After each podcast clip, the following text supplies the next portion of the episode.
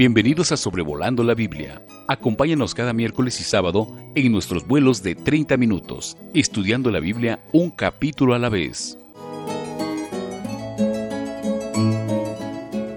Saludos a todos, estamos hoy 7 de mayo en el episodio 172, preparados para estudiar juntos Deuteronomio capítulo 17.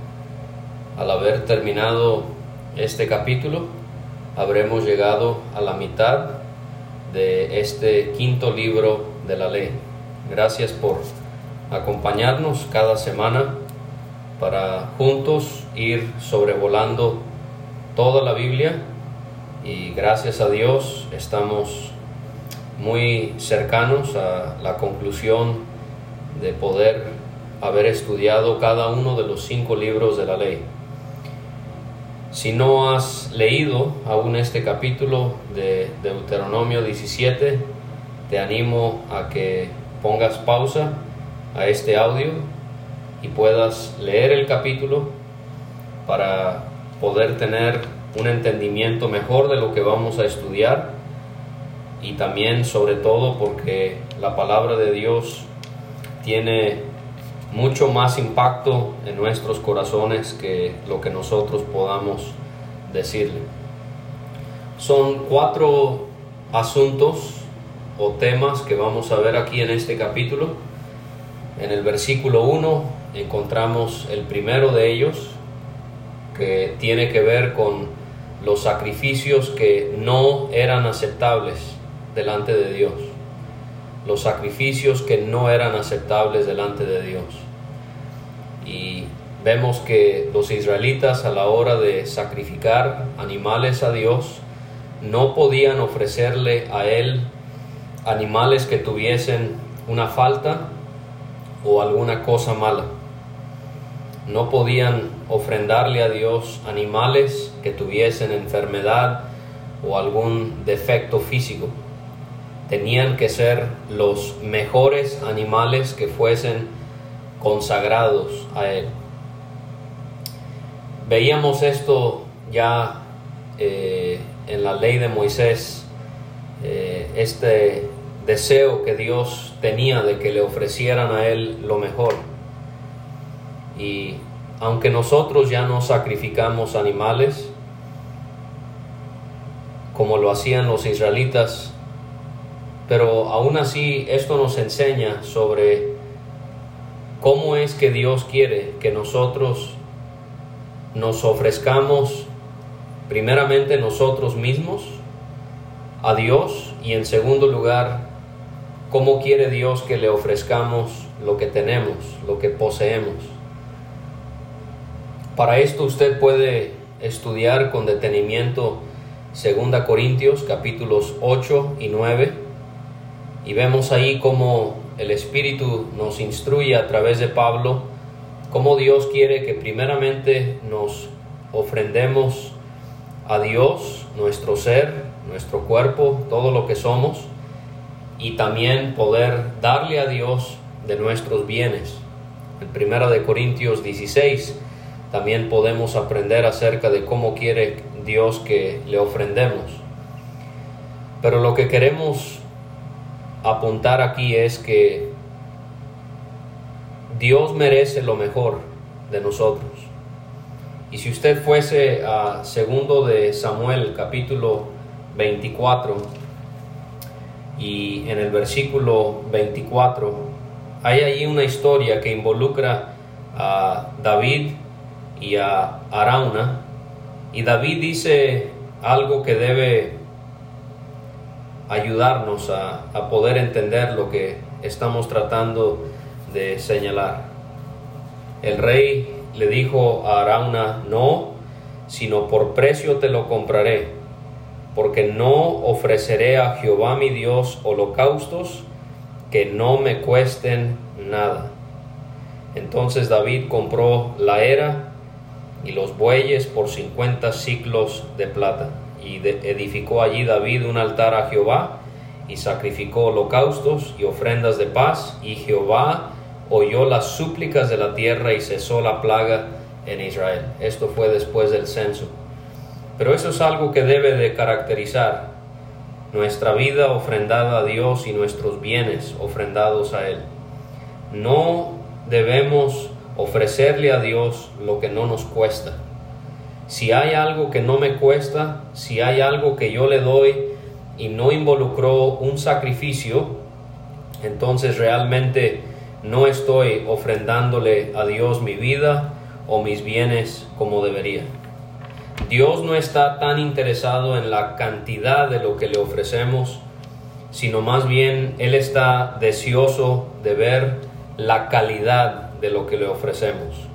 Y un claro ejemplo de esto lo vemos en aquella viuda, según el Evangelio de Marcos, que fue al templo y nos dice la escritura que mientras los ricos echaban mucho, una viuda muy pobre se acercó al templo y ella echó dos blancas, o sea, un cuadrante.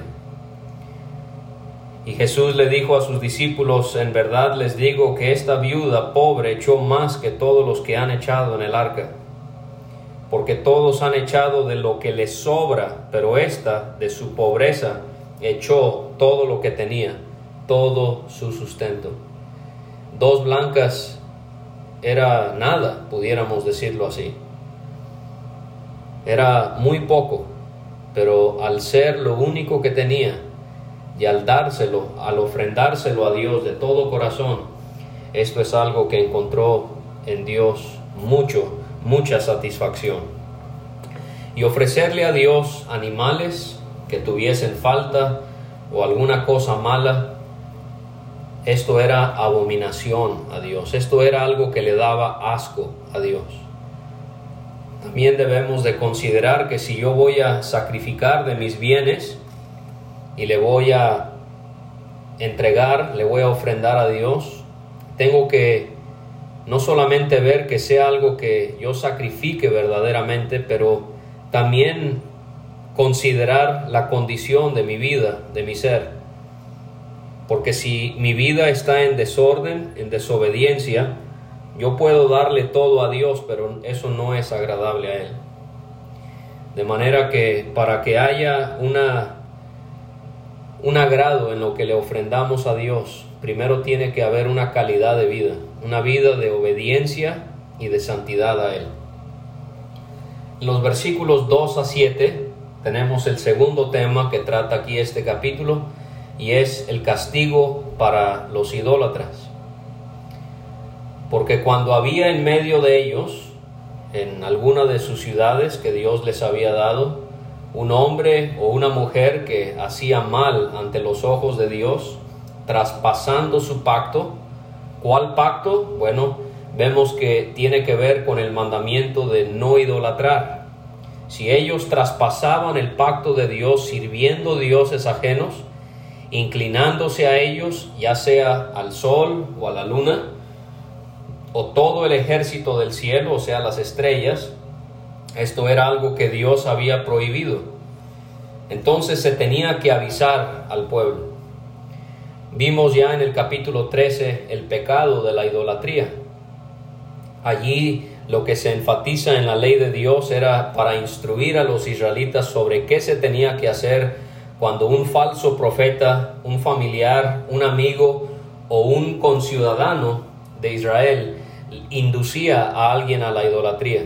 Y aquí vemos que se vuelve a tratar ese pecado en este capítulo 17.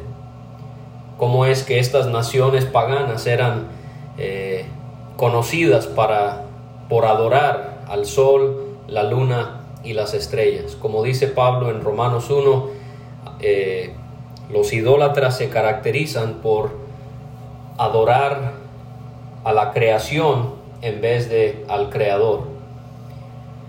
Y entonces cuando este asunto era avisado a los del pueblo, ellos tenían que escuchar e indagar bien.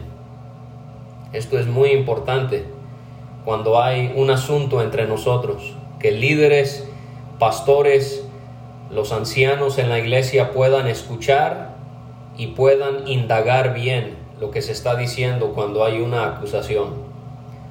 No podemos juzgar un pecado sin escuchar la otra parte. No podemos desacreditar a alguien porque posee, no sé, una aceptación social muy baja. Eso no tiene nada que ver. Tenemos que escuchar a todos y tenemos que indagar bien el asunto.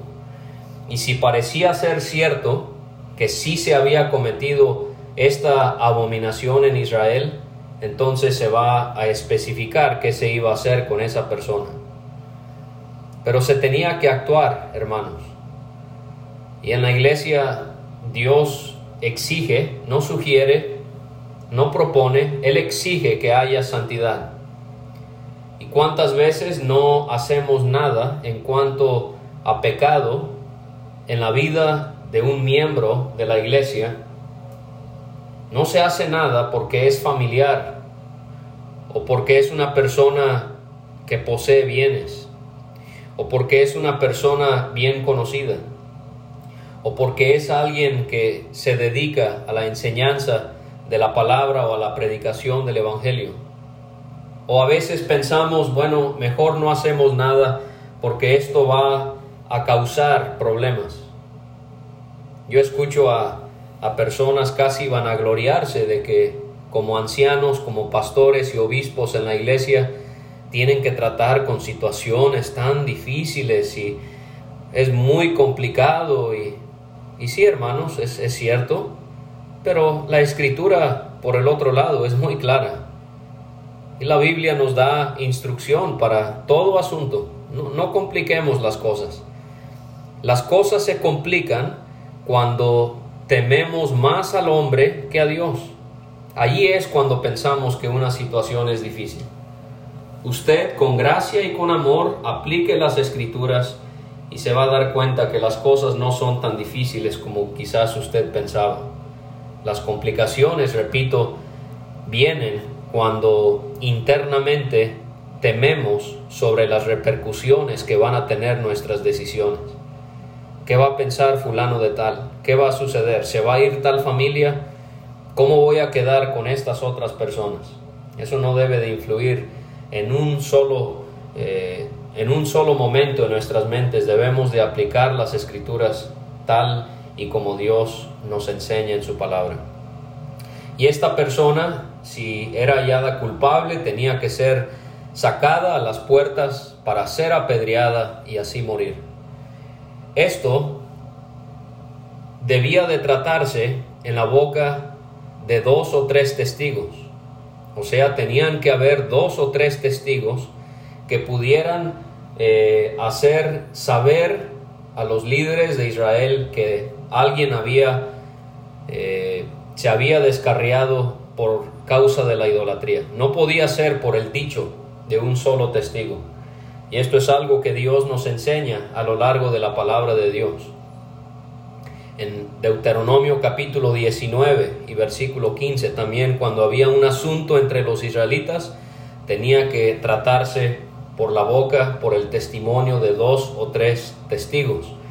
En Mateo capítulo 18, cuando Jesús da instrucción sobre el problema que tiene que resolverse entre un hermano que ha ofendido a otro, también eh, si no hay una disculpa, una aceptación, el siguiente paso es eh, verlo con dos o tres testigos. En 2 de Corintios capítulo 13 y versículo 1, Pablo también en cuanto al pecado cometido de hermanos en la iglesia allí se tenía que ver por dos o tres testigos. En 1 de Timoteo 5:9, cuando Pablo habla de los ancianos en la iglesia y cómo a veces tienen que ser juzgados por su pecado, tiene que ser por la boca de dos o tres testigos. Y en Hebreos capítulo 10 y versículo 28 Allí el escritor utiliza eh, esta ley de Deuteronomio eh, no para ver asuntos en la iglesia, sino para hablar acerca de aquellos que afrentan la sangre de Cristo eh, por regresar al judaísmo, dejando el Evangelio que habían dicho haber creído, pero realmente no lo habían hecho de corazón. Pero tomando las primeras, a excepción de la de Hebreos, debemos de aprender esto, hermanos, que todo asunto lo tenemos que tratar con más de un testigo. No puede ser por la boca de una sola persona, tienen que ser dos o tres testigos. No podemos exhortar, no podemos apartar a un hermano de la iglesia hasta que hayan dos o tres testigos. Si la persona no confiesa su pecado por iniciativa propia, tenemos que tener dos o tres testigos. No puede ser por lo que diga una sola persona.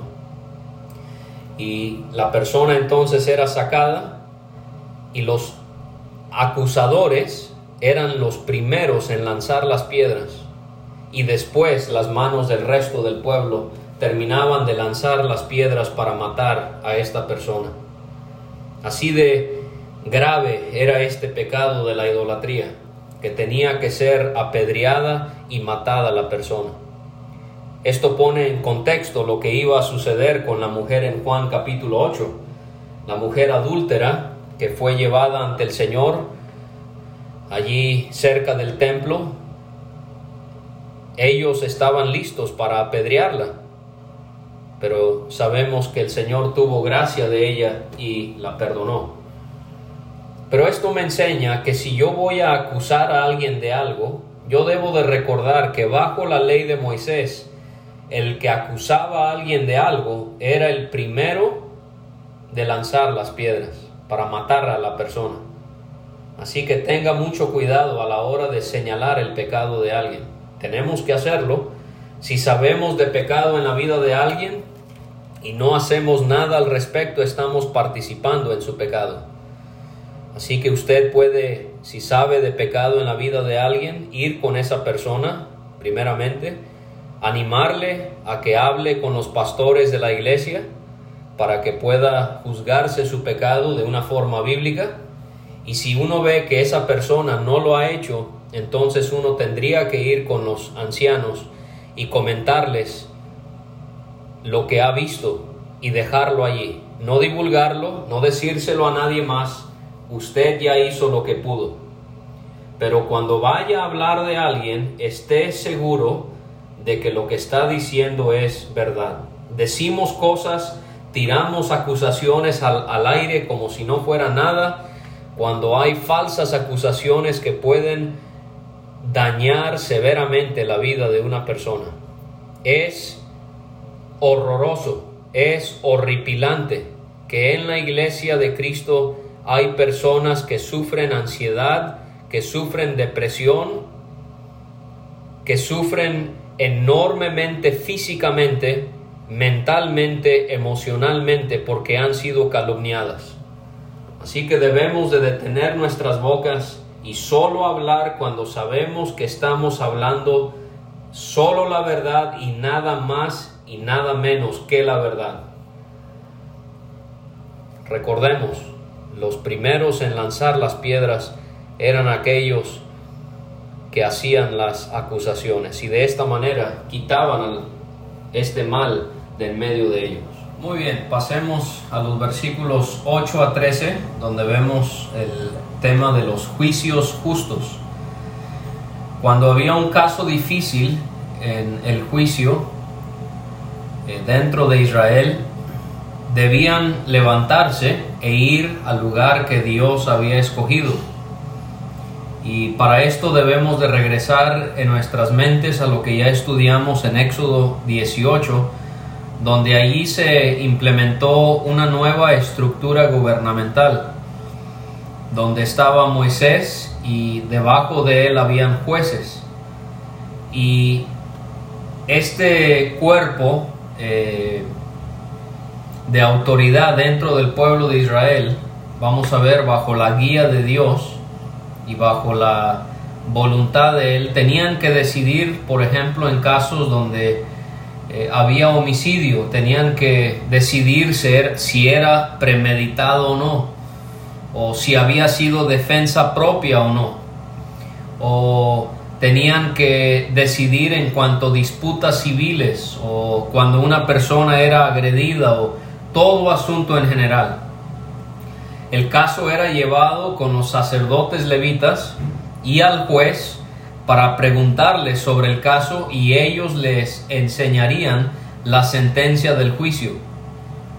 Aquí entonces estamos aprendiendo que los sacerdotes no solamente tenían funciones dentro del tabernáculo o del templo en cuanto a los sacrificios, pero también aquí vemos cómo ellos tenían eh, la responsabilidad, también aprendemos en otras porciones de los libros de la ley que ellos tenían que enseñar la ley, pero aquí vemos que ellos también tenían responsabilidades, pudiéramos decir, en cuanto a lo penal, en cuanto a lo judicial. ¿Cómo es que ellos iban a tener parte en las decisiones y en los juicios que se hacían en Israel? Y era entonces llevado el caso ante los sacerdotes y ante los jueces y ellos iban a enseñar cuál iba a ser la sentencia del juicio. Y esto nos hace ver la necesidad de que hoy en día hayan hermanos llenos del Espíritu Santo que utilicen la palabra de Dios como su base para poder juzgar adecuadamente con asuntos que tienen que ver con la iglesia. Esto es algo que no había en Corinto, en la iglesia allí. Pablo tuvo que preguntarles, pues qué, ¿no hay entre ustedes sabio, ni aún uno que pueda juzgar entre sus hermanos? Es lamentable cuando una iglesia no tiene hermanos con discernimiento, con sabiduría. No es que tengan que tener estudios, no estamos refiriéndonos a ese tipo de conocimiento, sino hermanos humildes, piadosos, santos y consagrados que con la Biblia en mano puedan dar un consejo o puedan buscar una resolución a una situación en la iglesia. Y debían entonces, cuando ya había la sentencia, debían hacer conforme a la sentencia que se indicaba en el lugar que Dios escogía y con mucho cuidado debían hacer todo lo que se les indicara. ¿Por qué? Porque venía por parte de Dios. Según la ley que les enseñaran y según el juicio que les dijeran, debían hacerlo. No podían apartarse de la sentencia que ellos les daban.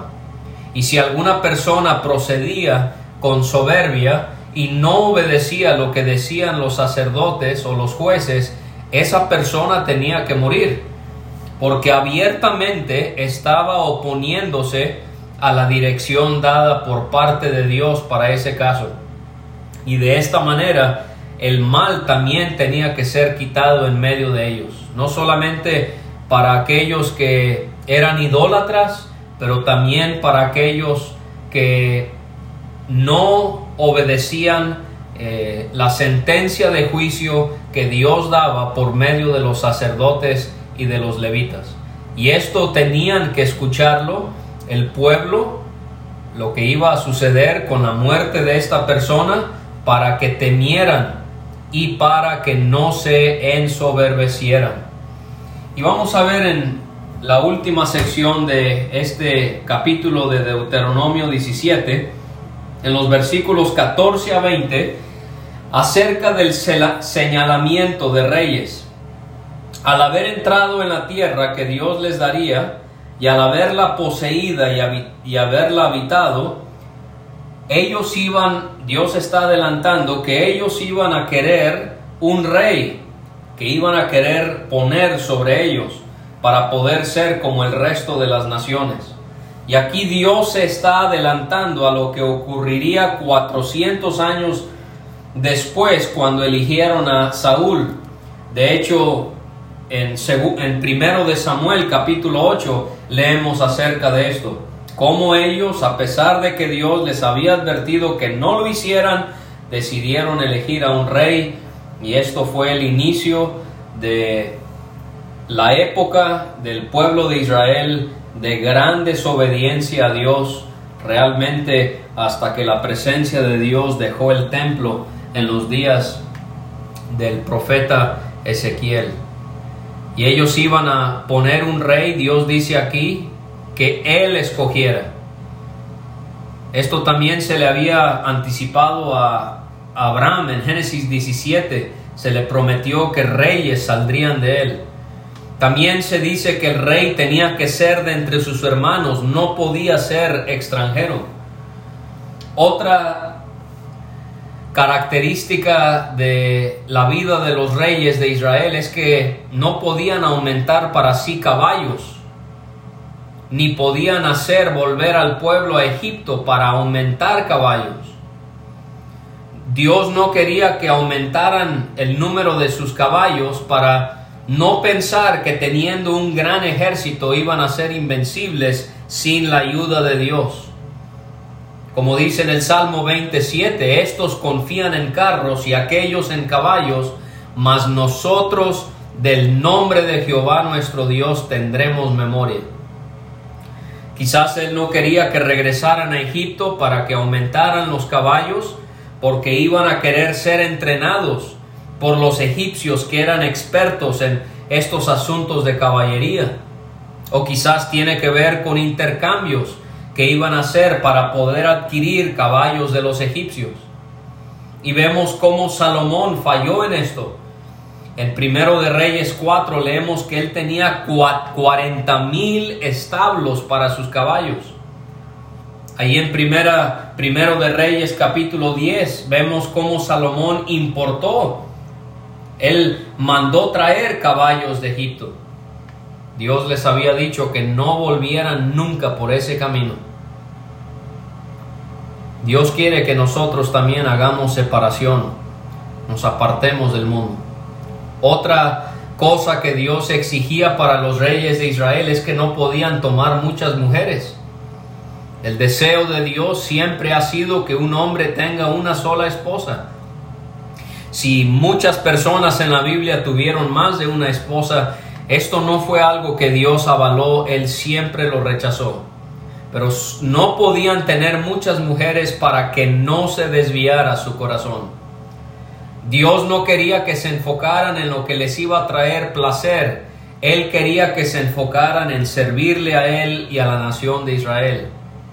Salomón también falló en este punto, tuvo 700 esposas y 300 concubinas, según primero de Reyes capítulo 11 y versículo 3, y ellas sin ninguna duda desviaron su corazón y Salomón murió en pecado, especialmente no solo en fornicación, adulterio, pero también en la idolatría. Tampoco podían amontonarse para sí oro y plata en abundancia. Dios no quería que se enfocaran en lo material, lo que podía resultar en que no confiaran en Dios, sino en sus riquezas. Pero también vemos en los últimos dos versículos, tres versículos, algo muy particular acerca de lo que Dios quería ver en los reyes. Era que cada rey tenía que escribir una copia de la ley.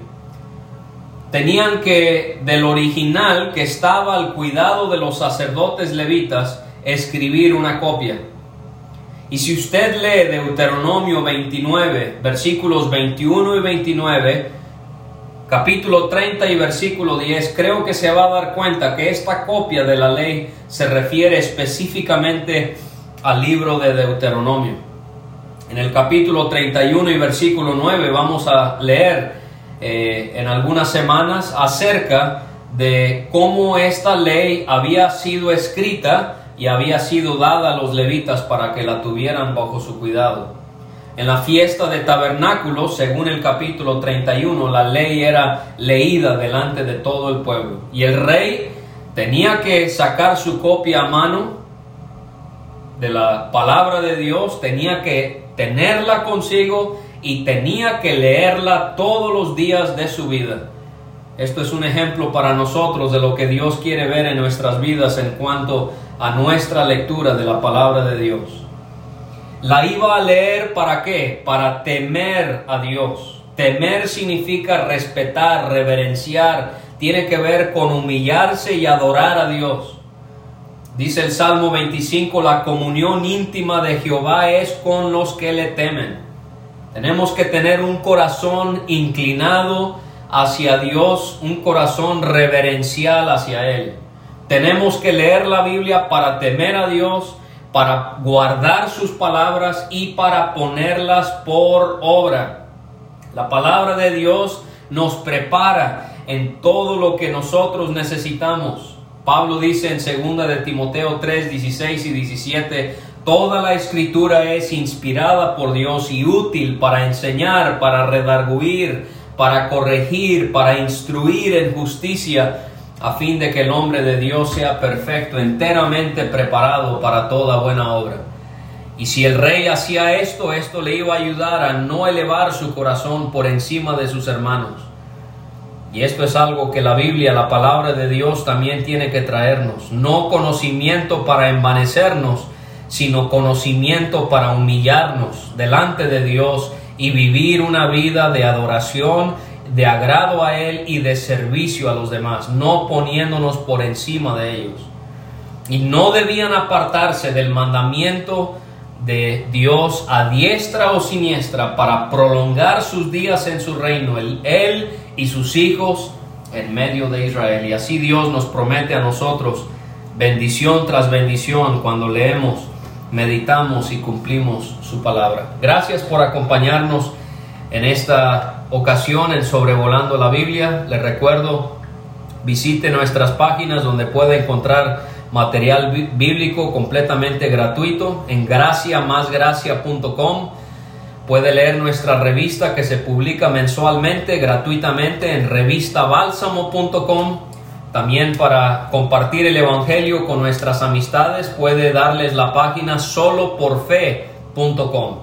Y Bálsamo, la revista o estos episodios de Sobrevolando la Biblia los puede recibir por WhatsApp al número más 52 322 349 2258. Ha sido un placer haber estado con ustedes. El Señor les continúe dando este ánimo de poder perseverar en su palabra. Gracias por escuchar este estudio. Escríbenos a sobrevolando la Biblia gmail.com. Visita nuestra página www.graciamasgracia.com. Hasta la próxima.